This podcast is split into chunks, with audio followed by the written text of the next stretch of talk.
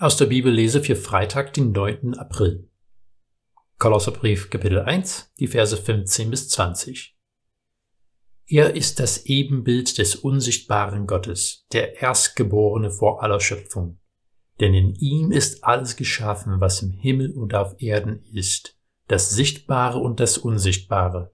Es seien Throne oder Herrschaften oder Mächte oder Gewalten. Es ist alles durch ihn und zu ihm geschaffen er ist vor allem und es besteht alles in ihm. Und er ist das Haupt des Leibes, nämlich der Gemeinde. Er ist der Anfang, der Erstgeborene von den Toten, auf dass er in allem der Erste sei. Denn es hat Gott gefallen, alle Fülle in ihm wohnen zu lassen und durch ihn alles zu versöhnen zu ihm hin. Es sei auf Erden oder im Himmel, indem er Frieden machte durch sein Blut am Kreuz. Hast du manchmal ein Lied zitiert, wenn du mit jemandem gesprochen hast oder einen Brief geschrieben hast? Ein Lied zu zitieren dient mindestens zwei Zwecke.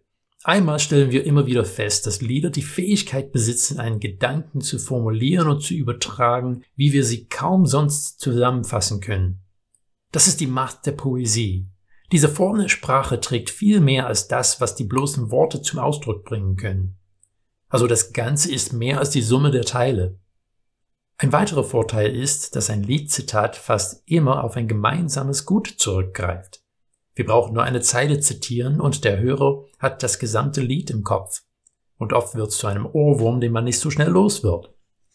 Manche Übersetzungen haben Schrägstrich an verschiedenen Stellen durch diesen Text und der Luthertext hat das in kurze Zeilen gepackt, um zu versuchen, den Rhythmus des Textes zu verdeutlichen, weil es stark angenommen wird, dass Paulus hier ein Lied zitiert, das die Gemeinde kennen wird. Dieses Lied verbindet die Schöpfungsgeschichte mit dem Evangelium von Jesus Christus.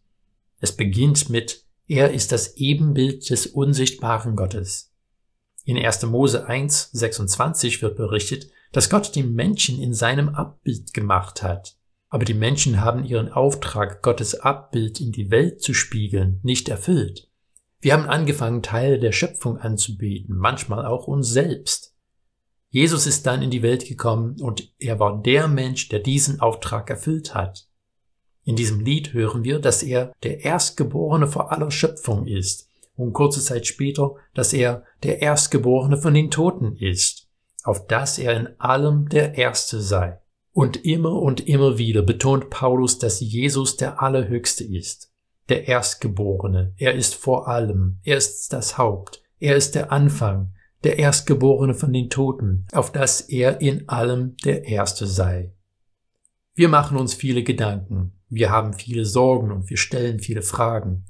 Das Leben ist nicht einfach und es ist auch nicht immer leicht im Glauben zu leben. Paulus tut auch nicht so, als wäre alles halb so wild.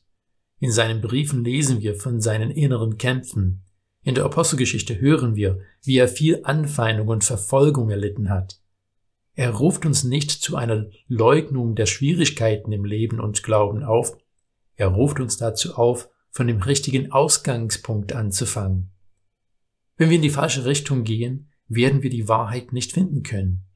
Er fordert uns auf, immer wieder zu dem Ursprung zurückzugehen, zu Jesus. Denn es hat Gott gefallen, alle Fülle in ihm wohnen zu lassen und durch ihn alles zu versöhnen zu ihm hin, es sei auf Erden oder im Himmel, indem er Frieden machte durch sein Blut am Kreuz.